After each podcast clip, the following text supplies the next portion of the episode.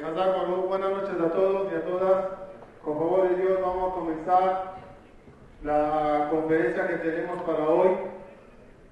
Y Besrat Hashem, espero que el mensaje se, se logre transmitir tal y cual quiero, tal y cual pienso. Y los pido nada más un solo favor.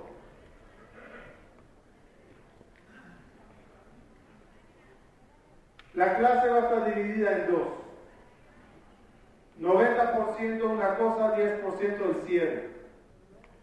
El 90% de la clase, el 90% de la clase quizás va a ser un poco, un poco preocupante, un poco llamativo, pero adrede quiero que lo vean.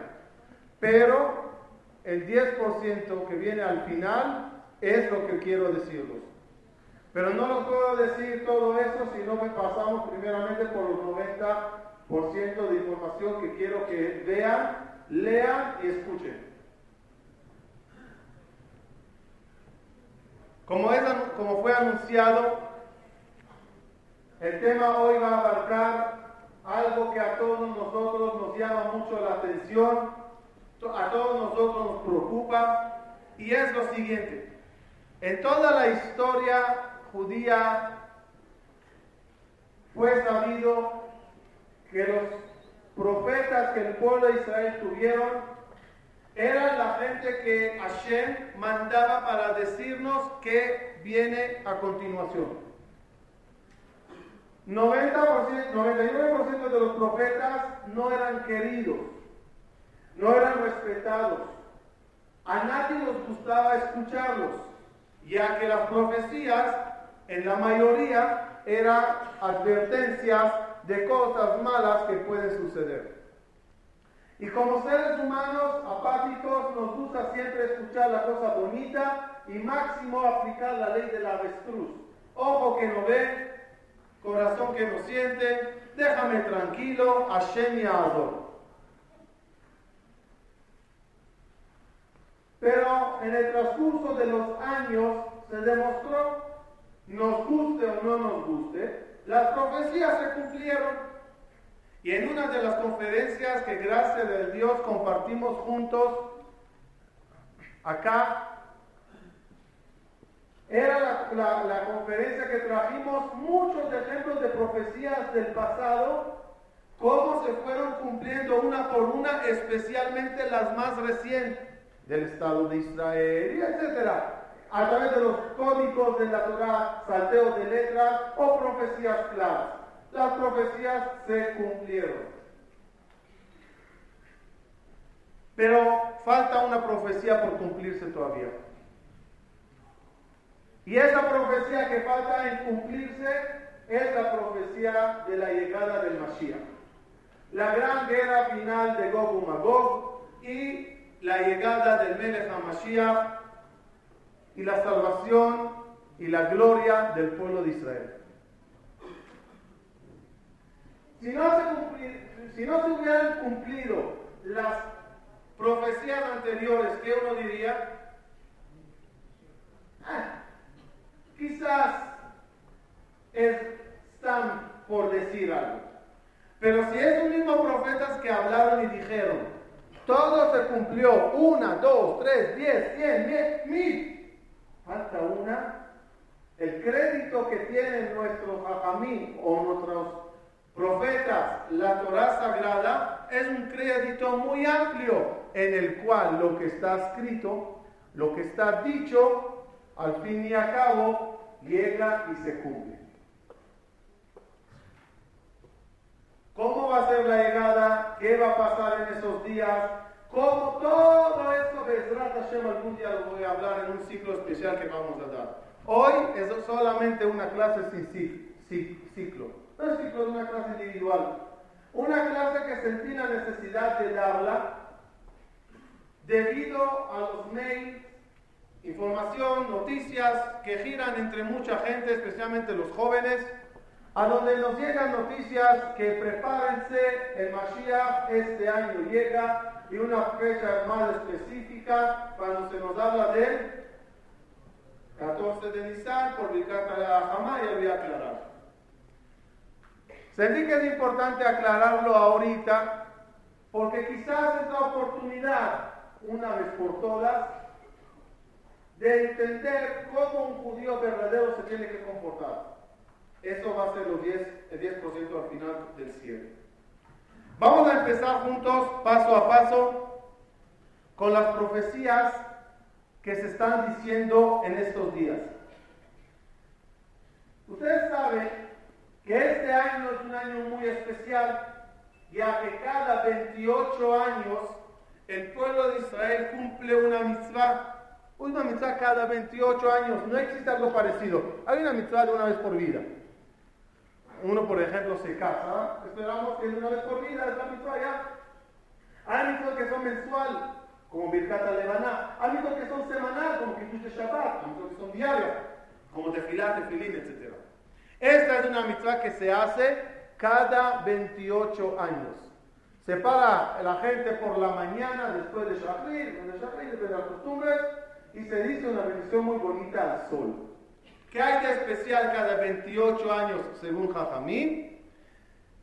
El mundo vuelve a estar en el mismo lugar que estaba en el momento de la creación la ubicación de los planetas, la ubicación de las galaxias, todas ellas están ubicadas en la misma posición que estaba en el día miércoles de la creación, el día que se hicieron todas las luminarias y todos los planetas y las galaxias.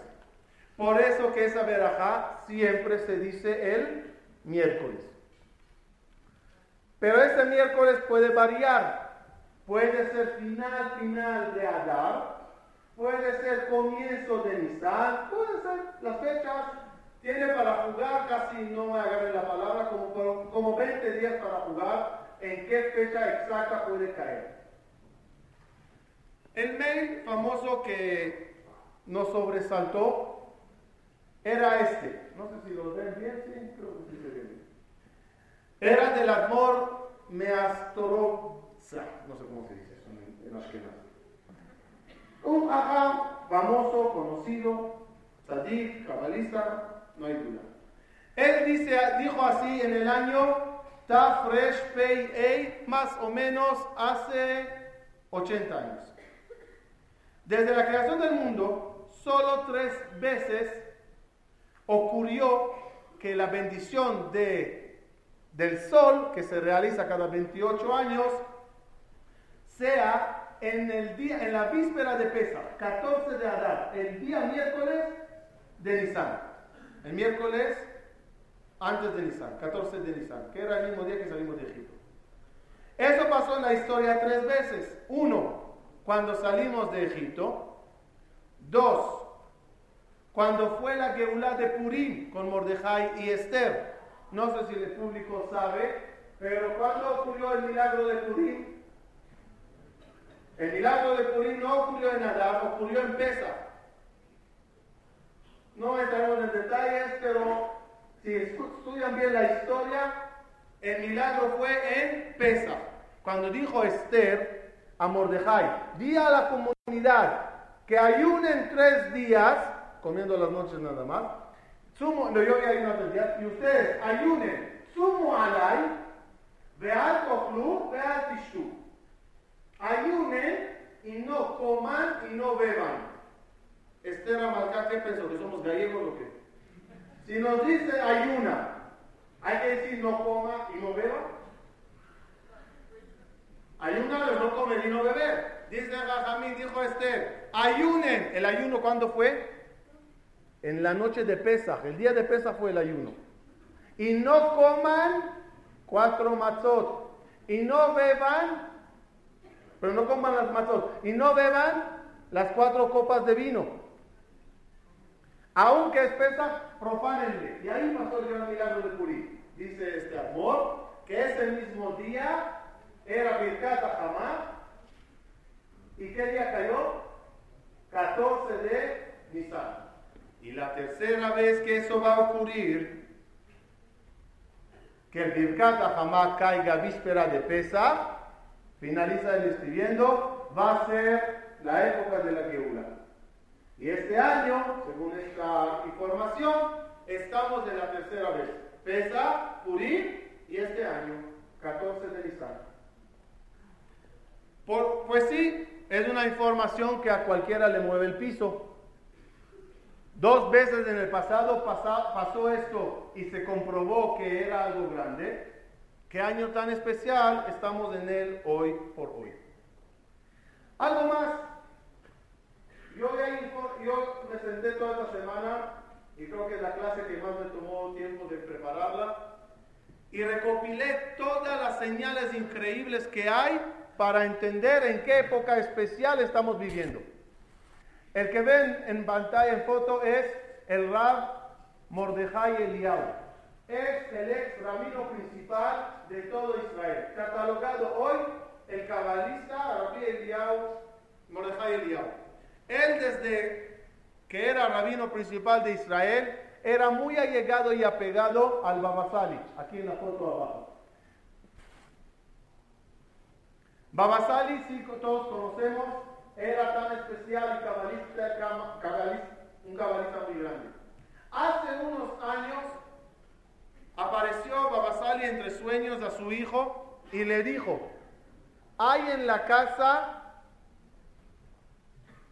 dos relojes, uno de oro y uno de plata. Te pido por favor que se los entregues a Ramos de Eliyahu y dile, cuando sean las 12 va a ser la hora de la Geula. Los dos relojes no funcionan, no tienen cuerda, no se mueven. La hora era las 3 de la tarde. Pero últimamente, aclaró el Ramos de Eliyahu, que el reloj de repente marca unos minutos antes de las 12 la última noticia era dos minutos antes de las 12. En la época que se hizo este reportaje que van a ver a continuación, el reloj está, eso era hace unos años, creo que hace cuatro, seis años, no me acuerdo, digamos cuatro años, el reloj estaba un cuarto para las 12. Esta noticia impactó tanto porque se trata de un rabino principal de Israel. Rabino principal quiere decir que el gobierno le reconoce, le avala, el rabino del gobierno. Esto hizo tanto efecto que en las noticias de Israel, los que conocen y vieron una vez las noticias de Israel, este es el locutor más famoso de noticias de Israel, él, ellos mismos hicieron este reportaje que van a ver. עקרון למשיח בכתבתו של אורי רווח. בחדר הקטן הזה, בביתו של המקובל הרב מרדכי אליהו, נמצא השעון המדובר. לפני יותר משנתיים התגלה בחלומו של הבבא ברו, אביו, הבבא סאלי, וביקש ממנו למסור את השעון הזה לרב מרדכי אליהו. בחלום הוא מגלה לבנו שכאשר יגיעו המחוגים לשעה 12, יבוא המשיח. אני נזהר לא לגרוע בשעון.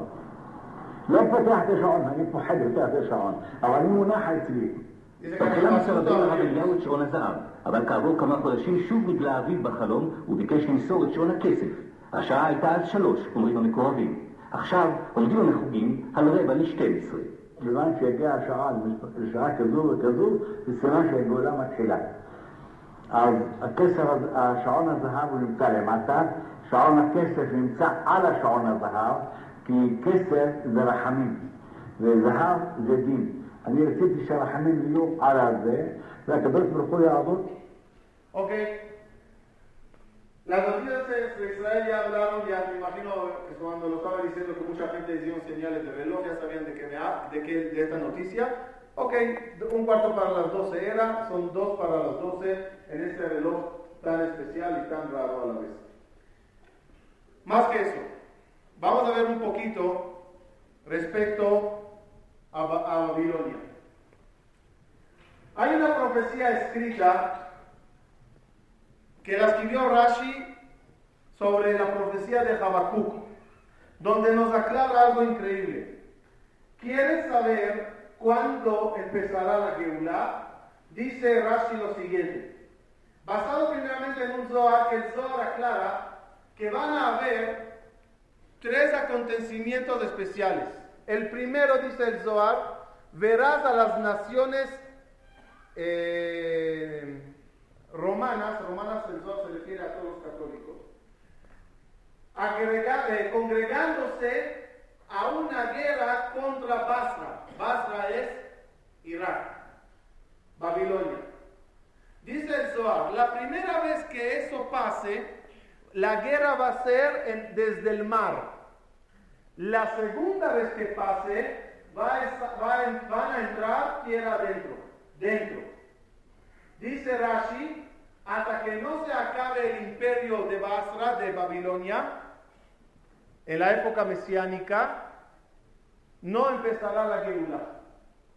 Los acontecimientos que vimos hace poco tiempo es que el gran líder, dictador de Basra, de Irak, de Babilonia, donde curiosamente, y no entiendo por qué, siempre Saddam Hussein decía que él es reencarnación de Nabucodonosor. Él lo decía siempre, yo soy reencarnación de Nabucodonosor.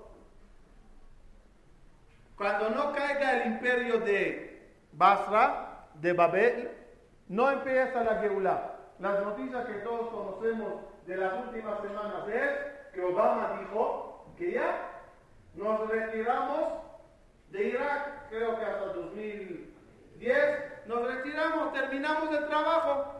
Misión cumplida. El gran dictador aquí arriba termina, ya casi no se le reconocen las fotos. Otro detalle interesante, ya que mencionamos a Obama. Dije en la clase, en esa época, y lo repito, que me disculpan los que lo escuchan por segunda o tercera vez. Con Obama está pasando algo rarísimo. ¿Qué es lo raro? Noah maldijo a su hijo Ham, que de él salieron todos los, hay una palabra más moderna como África, Afroamérica. Ok. De él salieron todos los negros le maldijo que sea Ebed, Abadim y Yeleja, que sea esclavo. Esto está escrito en la Torah, en Parashat Noah. En la Parashat siguiente, la Parashat Lech Lecha, entró en vigencia la maldición de Noah. Cuando, ¿quién era el primer esclavo?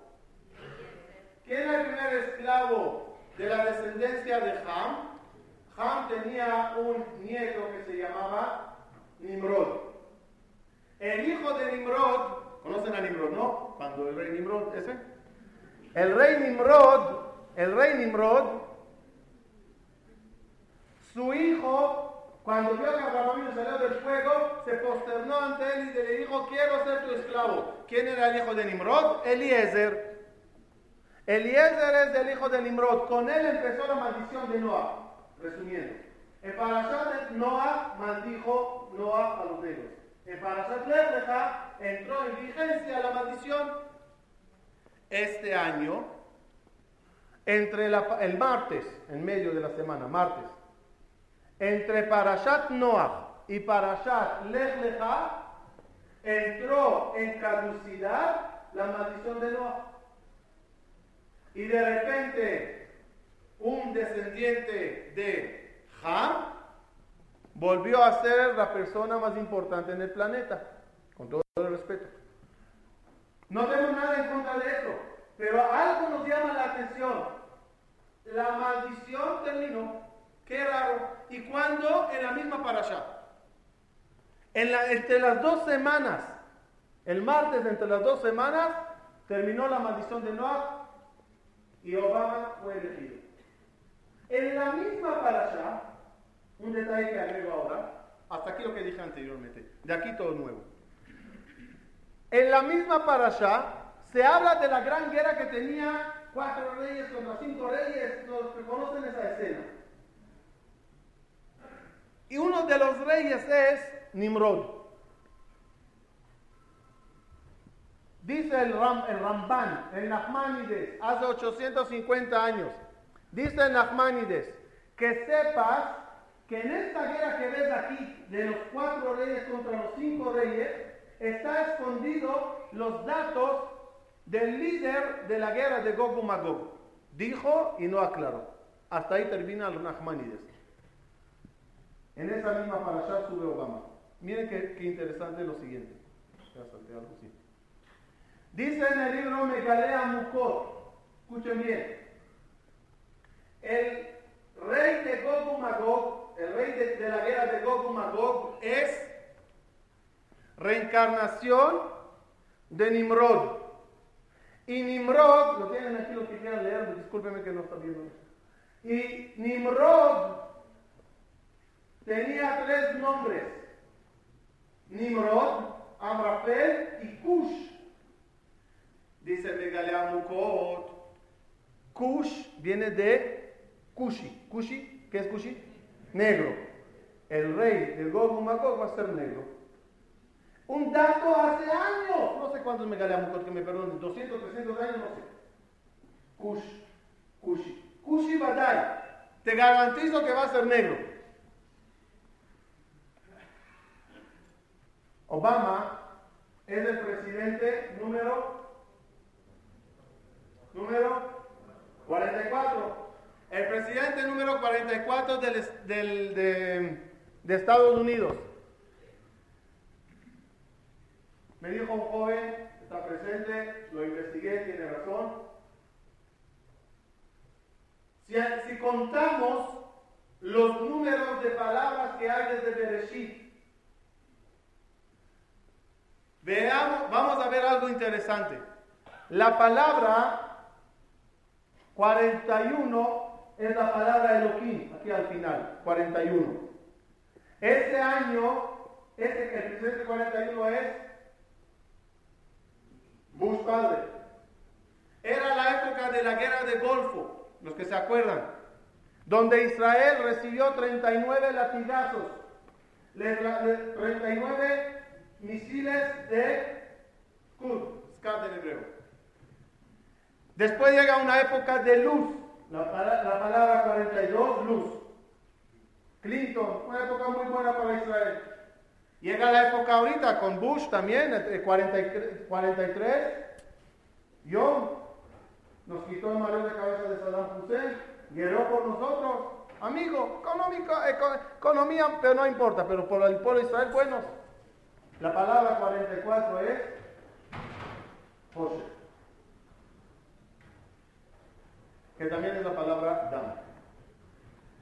Y lo más interesante es lo siguiente. El salteo de letras fijos, salteo de letras fijos en la Torah, hay en el capítulo principal de la guerra de Gog y Magog. La guerra de Gog y Magog está escrita en el libro de Yehezkel diciéndole a Shema y Ezequiel así, ven Adam sin paneja el Gog, profeta, mira así a Gog y profetiza por él, eres Amagog, él no va a ser un rey, va a ser nací, ¿qué es nací? Presidente, no rey. ¿Habían presidentes en esa época? Bueno, época de reyes. Rosh Meshach Betubal, va a ser el Rosh de Meshach Betubal, no sabemos lo que es Meshach Betubal. Vinabe Alab, profetiza sobre él y dile, Koaman Hashem Elohim y y empieza toda la profecía de la guerra de Gog Increíblemente se dieron cuenta en Israel y cada uno que entró a la computadora con los códigos que las palabras, la palabra nací, ahí arriba, segunda línea, desde la Aleph de nací contando siete letras, es decir, seis letras marcando la séptima, forma la palabra Obama. En una forma más clara lo tienen aquí. Está en Ezequiel 38b, pueden checarlo cada uno en su casa. Ven a y paneja el Gog, el Tamagog, nací. 1, 2, 3, 4, 5, 6, va. 1, 2, B. B, B, B. Obama.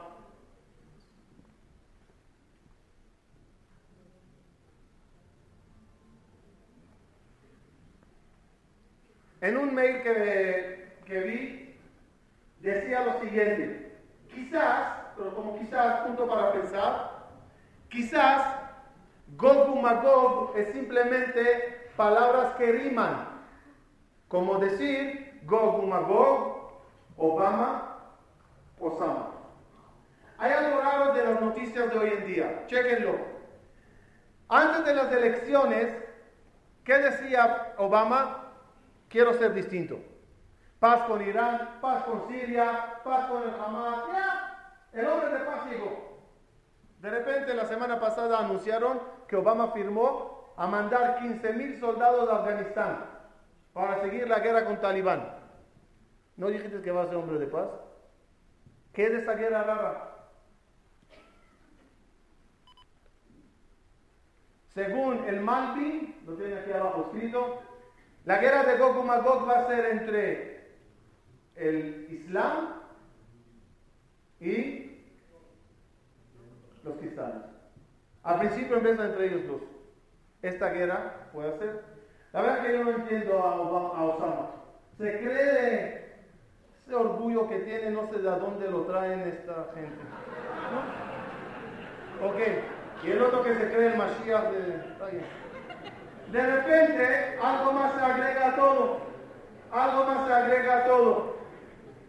Que es, no podemos no darnos cuenta de las caídas tan grandes del dinero. Uno levanta los ojos al cielo, dice, Ribonoshe ¿qué está pasando con mis verdes? ¿Qué está pasando con mis dólares, con mis dolores, con mi dinero?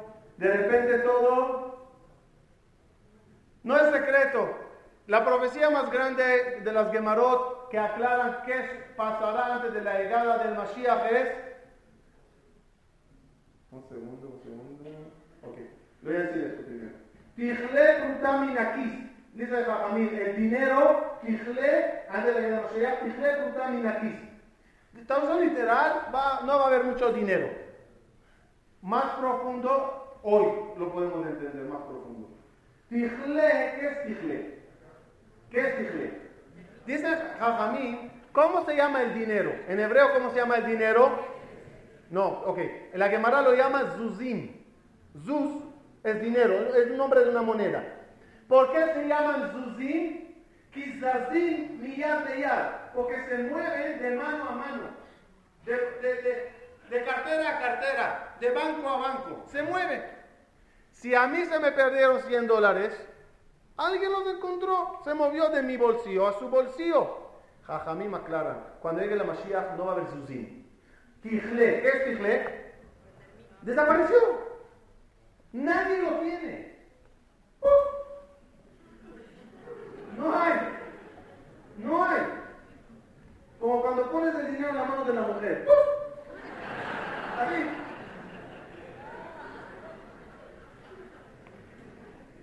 ¡Puf! Otra cosa interesante. Ahora, que me ayuden los que saben hebreo. Mejor dicho, hebreo español.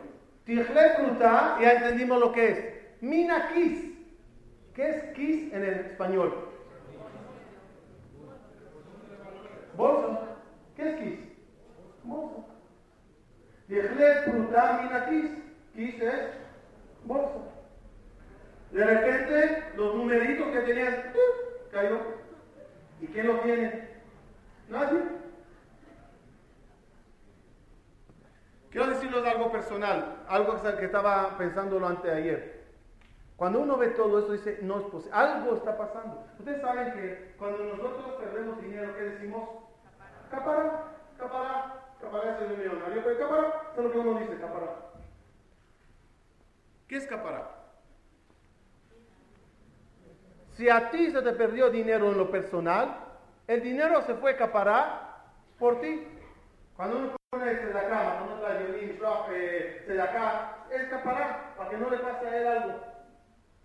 Si a una familia se fue dinero, capará a quién es? A toda la familia. Y si de una forma rara, díganme si estoy equivocado, por favor. Y si de una forma rara dos grandes judíos, Mardov y Stanford, caen. Y caen, ¿los judíos? No, no, muchos judíos caen con ellos, perdón. Muchos judíos caen con ellos. Pero muchos, muchos, ¿caparás sobre quiénes? ¿Sobre qué tenía que pasar a todos? Qué desgracia quizás estábamos a punto de enfrentar que de repente tantos Yehudim en todo el mundo perdieron lo que no tenían perdido. Por eso, tijle, fruta, estas palabras, estas cinco palabras, forman la palabra lejapará.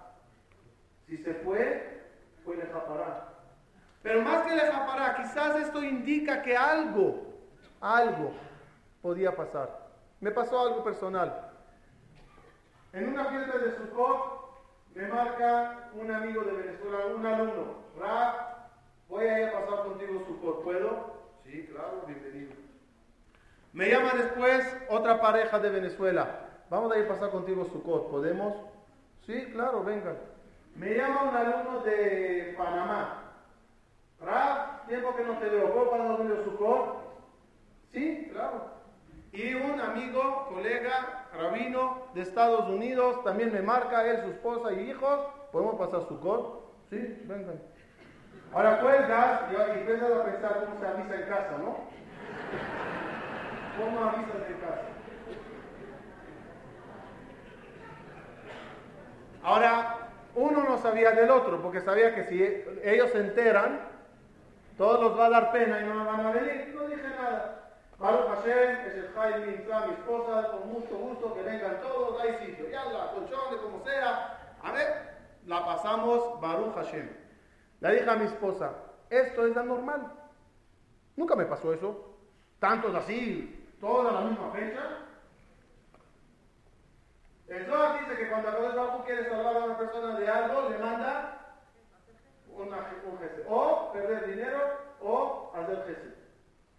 Cuando llegaron a la casa, uno mira la cara del otro y dice, ¿tú qué haces? ¿Cuándo te vas? Se no, yo me su cot. Hoy yo también su cot, la pasaron bonito, pero un poco incómodos, pero oye, caímos todos. Hasta que los dije. El primero de su cot los dije, y yo estoy seguro que todo mi shamay. Todo mi shamay. Acá dos bajos nos quiere salvar.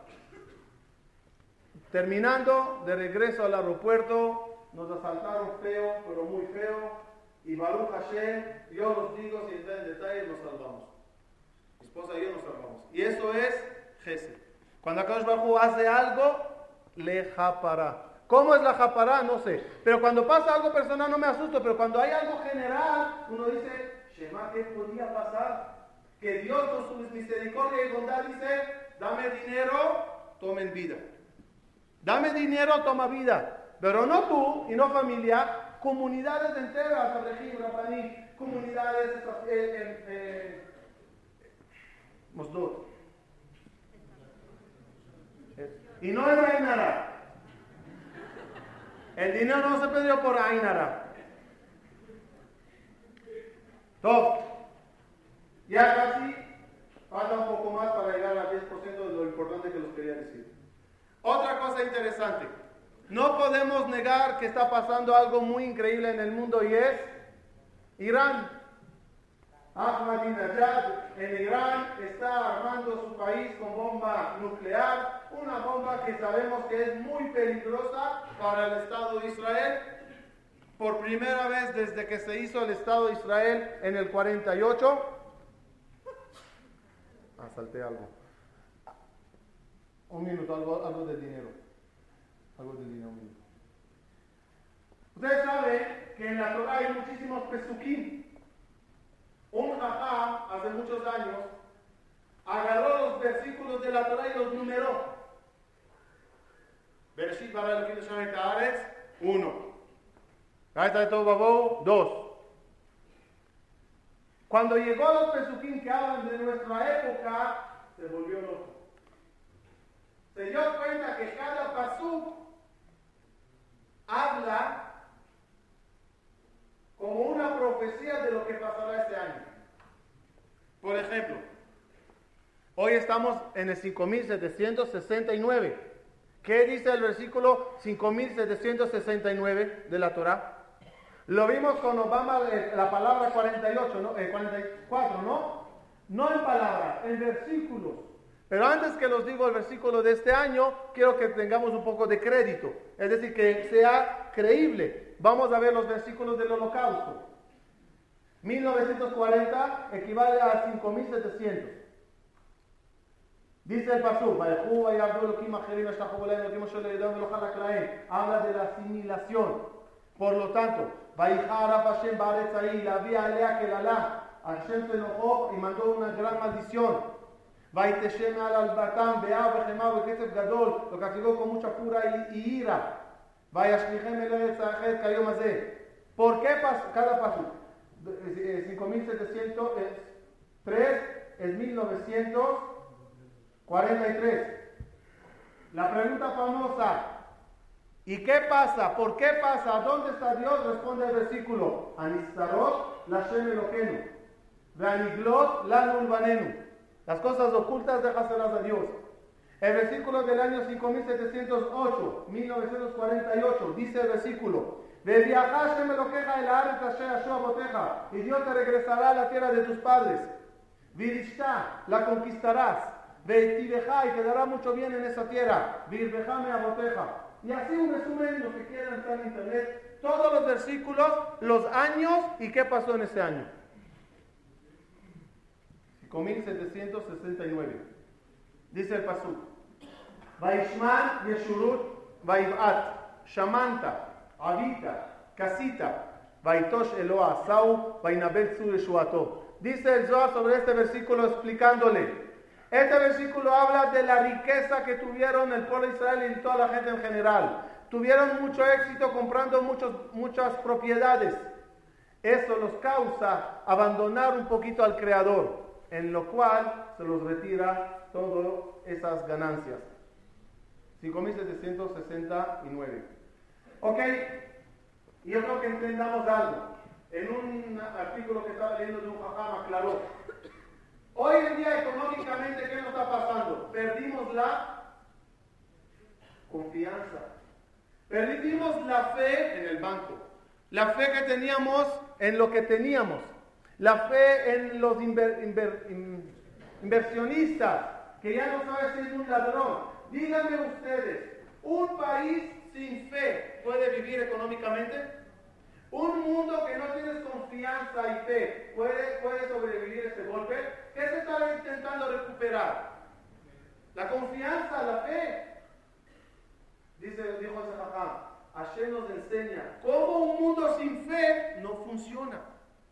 Eh, El dinero lo entendemos perfecto, dice Dios, también conmigo funciona igual. Si perdiste la fe en mí, la seguridad en mí, no hay vida, no hay comunicación. Cuando pierdes la confianza en el banco, mira lo que pasa. Irán se está armando con armas muy peligrosas. La verdad que es un temor muy grande. Irán, todos, todos saben a dónde está ubicado Irán. ¿Qué país es Irán? Persia. Todo en el año 32 cambiaron el nombre de Persia a Irán. Leí un artículo interesante, el motivo por qué cambiaron de, de Persia a Irán, tiene que ver con la raza aria, tenían una alianza con Alemania, tiene, tiene su historia allá interesante. Persia. Los voy a leer lo que está escrito en Yalkut Moni, palabra por palabra, no agrego ni traduzco, ni, ni explico. Shana, Shemelech HaMashiach Niglabo, el año que el Melech HaMashiach va a aparecer en él, con Jachmei Haolam Mitgarim Ze Baze. Habrá problemas entre los gobernadores, los reyes del mundo. Melech Paras, el gobernador de Persia, Irán, eh, lo de paréntesis está agregado, ¿sí? Irán, Mitgare de Melech Arabi, tendrá problemas con otro rey árabe.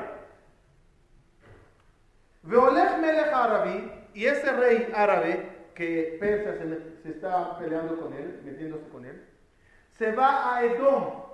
¿Quién es Edom? Estados Unidos.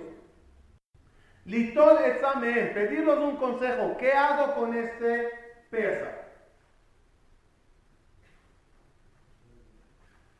Melech Parás, se enoja el rey de Parás, Umachri et kol haolam, y empieza a destruir el mundo. Bejol haumot mitrashim mitpalim eraplim al penehem, y empieza un, una- una- un caos en todas las naciones. De Israel y el pueblo de Israel se asustan y se preguntan, ¿a dónde iremos? Los dice Boreolam, hijos míos, no se asusten. Todo lo que hice es para ustedes. Llegó la hora de la Geula. Y al Shimoni, hace mil años, así escribió.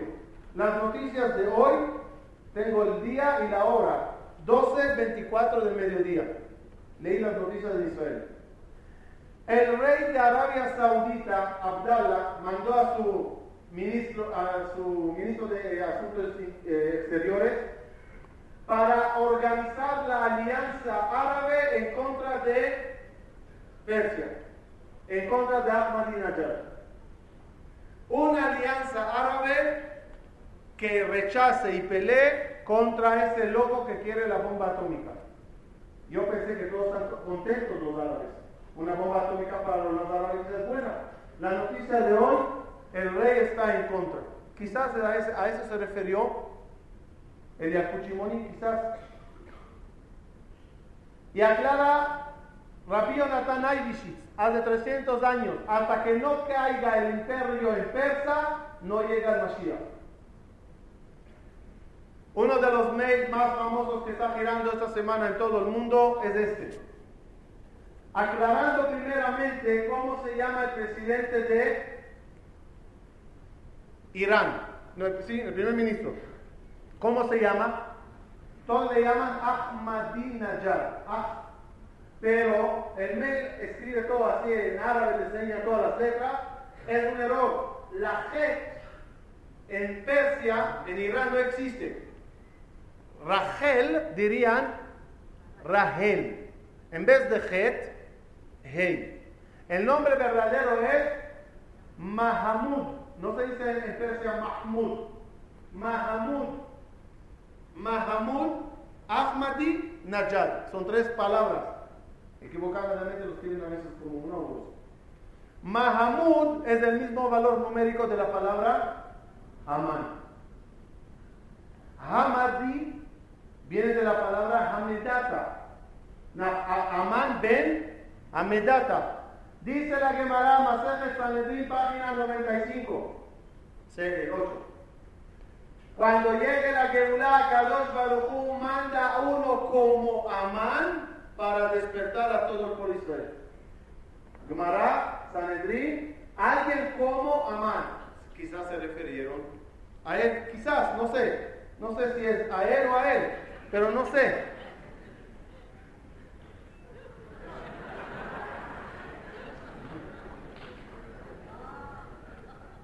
¿No? ¿Si no lo vieron? Ok, uno de los dos.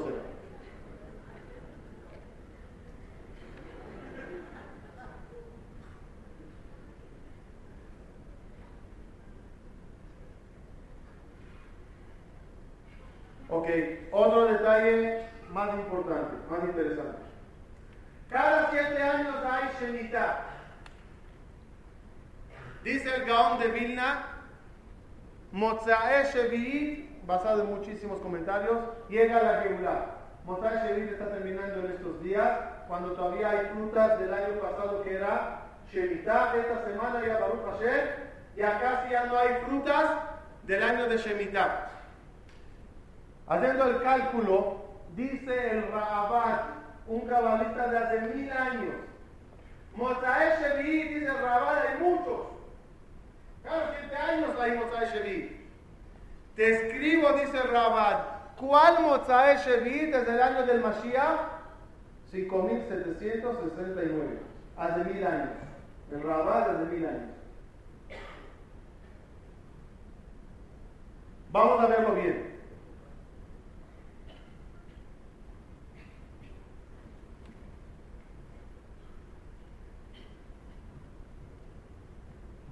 Porque esta época es mesiánica. Hicimos esa cuenta una vez aquí, la voy a hacer breve, por favor, atención, graben los números despacio. Dice David Amelech en Teilim, El Shanim que yo me tmol Mil años, Dios bendito, mil años para nosotros es un, es un día para ti. Mil años para nosotros es un día para ti. Nos conté que había uno que fue al cóctel y le dice, Corea Olam, mil años para nosotros es un día para ti. Quiere decir que mucho para mí es poco para ti. Dame un millón de dólares. Le dice Dios bendito con mucho gusto, hijo mío, ven mañana.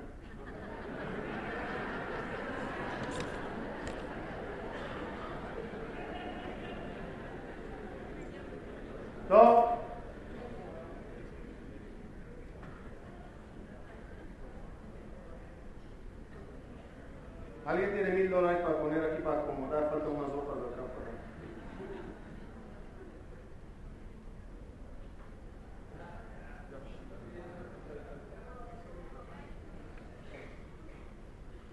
Ok, miren cómo es el cálculo. Dice Nachmanides, ¿qué quiere decir mil años un día? ¿Que Dios ya va a cumplir ahora seis días? La, la respuesta es, ¿quieres saber qué va a pasar en el milenio?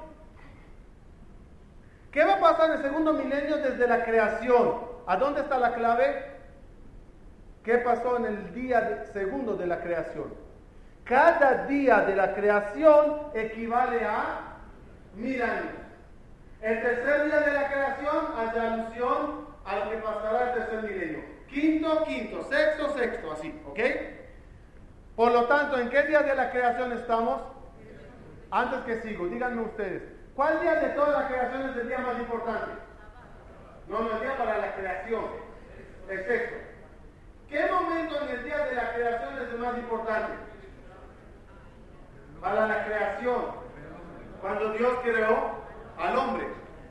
Hacer el hombre tardó 6-7 horas, hasta que al final insufló la Neshama en él. ¿Cuál hora es la más importante en toda la creación? La hora que Dios insufla la Neshama en Adam Arishon. Muy bien. Mil años equivalen a un día. Yo quiero saber en qué momento estamos hoy. Hoy, 5700 hoy. ¿En qué momento, eh, a qué ¿A qué momento corresponde la creación? ¿Cómo hacemos la cuenta? Muy fácil. Mil años son 24 horas. Por lo tanto, mil dividido por 24 nos da 41.6. Es decir, cada hora en la creación es 41 años y medio en vida. ¿Hasta aquí estoy claro? Ok, si no me avisan lo repito, no pasa nada. Mil años, 24, sale 41 años cada hora. Muy bien. El día viernes de la creación, que dijeron ustedes que es el día más importante, ¿cuándo empieza el viernes? No, no, no. ¿A qué hora del día empieza el viernes? El jueves de la noche. 6, 7 de la tarde del jueves, ¿verdad? 12 horas de toda la noche llegó el amanecer del viernes. Ya pasó la mitad del viernes. ¿Qué hizo Dios toda la noche del, viernes, de jueves a viernes? ¿Qué hizo todas las primeras 12 horas de la creación del viernes? Todos los animales. Por la mañana del viernes, empieza la, la, la, creación del ser humano. ¿Qué pasó el viernes por la mañana? ¿Cuántas horas ya pasaron? 12. ¿Cuántas, ¿Cuántos años son 12 horas? La mitad. Si mil años son 24, 12 horas es 500 años. ¿Qué pasó por la mañana? Dice Midrash. La primera hora lo pensó Dios. La segunda consultó con Malachi. La tercera recogió la tierra. La cuarta la puso así con agua como, como hacen en la playa. ¿Cómo se dice eso? La En la sexta hora la metió eh, venas y sangre la sexta, la, sexta hora ya estaba el cuerpo listo. La séptima hora metió la Neshama. Vamos a pasarlo a años. ¿En qué año estamos? No, no ahora. Cuando empieza la creación del hombre, ¿en qué año estamos? No, 5000. 5000 empezó el viernes, pasaron 12 horas. 5500.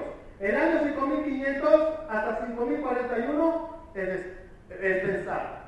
Después, hasta 82 es los malají. Hasta 624 recoge. Ta, ta, el año que Dios hizo el cuerpo de Adán Arishon equivale a 5708, 1948.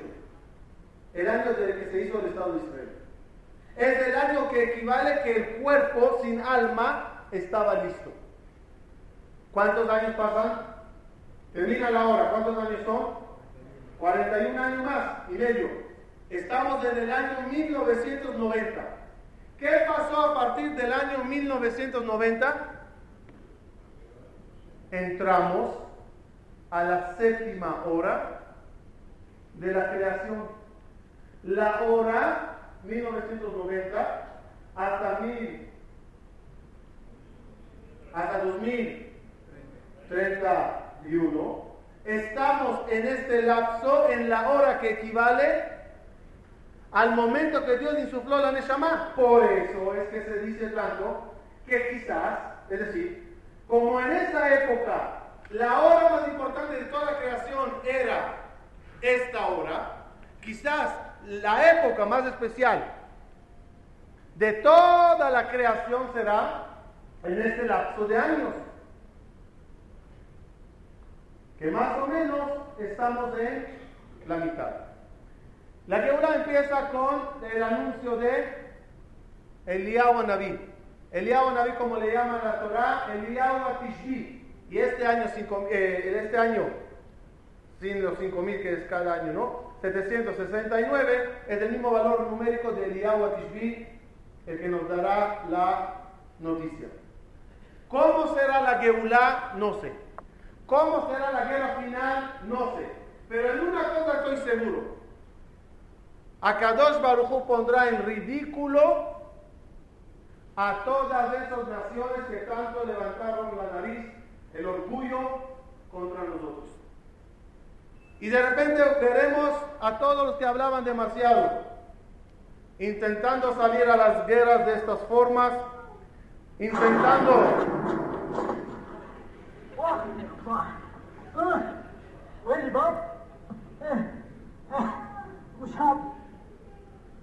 o quizás los más profesionales, ¿no? Estos son más profesionales de los comandos.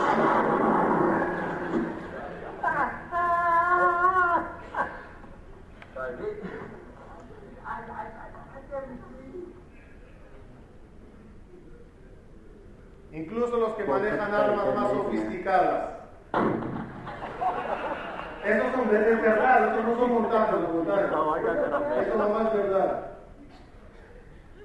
Este es uno de, una de los entrenamientos más sofisticados en casa, a donde se entrenan a los terroristas para que realmente puedan correr bien.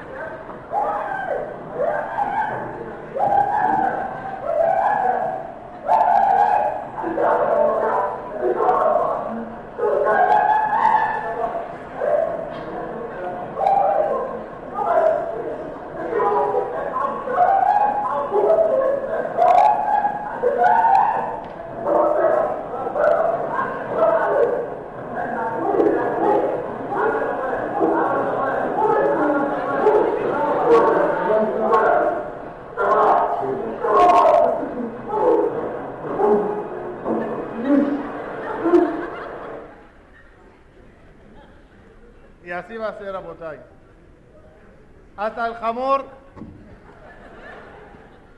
hasta el burro ya no sabe realmente quién es más burro. Mira así el burro, ¿no? ¿Qué va a pensar el burro con esta gente?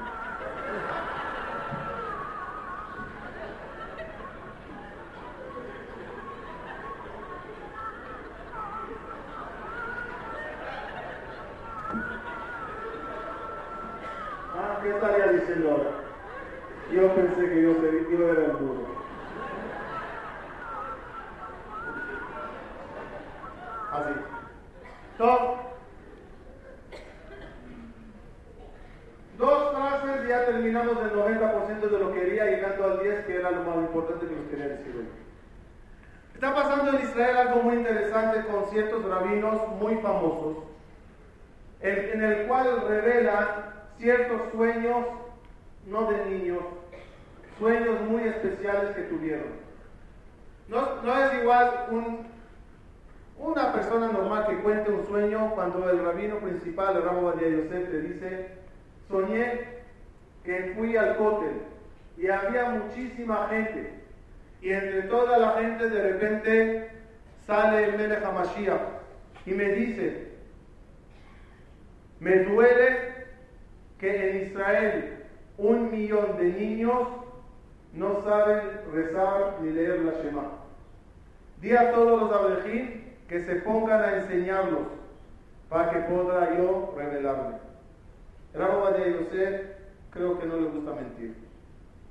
Una de las cosas más increíbles, y eso sí conozco muy bien a esta familia de estos de la familia Bujacera, tuve el honor, lo que nos digo, este es Babasali, este es el hijo Babamei, y este es el nieto David David Jaya Bujacera. Tuve el honor de ser bendecido por el Meir Abujacera, que vivía en Ashdod, era muy chiquito, falleció cuando tenía yo nueve años. Antes de fallecer tuve el honor de estar en su casa. Viví en la casa de Babasali durante dos años en el Tibot. Cuando ya falleció, la casa la tuvimos nosotros, los, unos jóvenes que estudiábamos en la zona, y nos dieron la casa de Babasali por dos años. Su nieto de Babasali, el hijo de Babameir, Rabbi David Haya Bujatzera, es uno de los cabalistas más grandes que existen hoy en día en Israel. Está en Aria, me imagino que aquí mucha gente fueron a verle. Es una persona, con todo respeto, una, a todos los demás Jajamín, uno de los más grandes que tenemos en esta generación. Desde hace un año, a pesar de las 300 personas que entran diariamente a pedirle la y consultar, Rabbi David Haya Bujatzera recibe a todos parados, parados. Él está parado recibiendo a toda la gente, todo el día parado. Le preguntaron los alumnos, jaja, ¿por qué no te sientas como siempre a recibir a la gente? Dijo Rabbi David a a los, a los alumnos y después de una conferencia a todos, soñé con mi abuelo Babasari y viniendo acompañado de Rabbi Meir Abuhacera, mi papá. Ambos me agarraron y me regañaron. El Melech HaMashiach estaba en tu casa en la fila de la gente pidiéndote verajá y tú estabas sentando, sentado y él de pie. Le dice David David, pero no sabía, no sabía de nada. Le dijo Babasari, va a venir otra vez, hazle honores. Desde entonces dijo David David, estoy parado recibiendo a todos de pie. No sé quién es, estoy de pie. Hasta hoy recibe a todos parados. Toda esa información que vimos hasta ahora, un poquito más de luz, por favor. Toda esta información que vimos hasta ahora, sí, no es cualquier cosa. Una, dos, tres, cuatro, cinco, seis, hasta final. Una, dos, tres, cuatro, cinco, seis. ¿Cuántas cosas, qué coincidencias fechas, una otra, de aquí, de la derecha, izquierda? ¿Cuánta información? Algo está pasando. ¿No estaremos en un año especial? Lo voy a decir. En verdad, podría finalizar aquí la conferencia y decirles a todos, chao. Vayan a la casa, miren cómo mastiquen toda esta información. Y voy a hacer ahorita una locura. Cualquier rap que estaría aquí me diría, estás loco. Pero yo creo que no. Yo, si hasta este momento todos están con una esperanza que este año haya Mashiach, pues se los voy a quitar.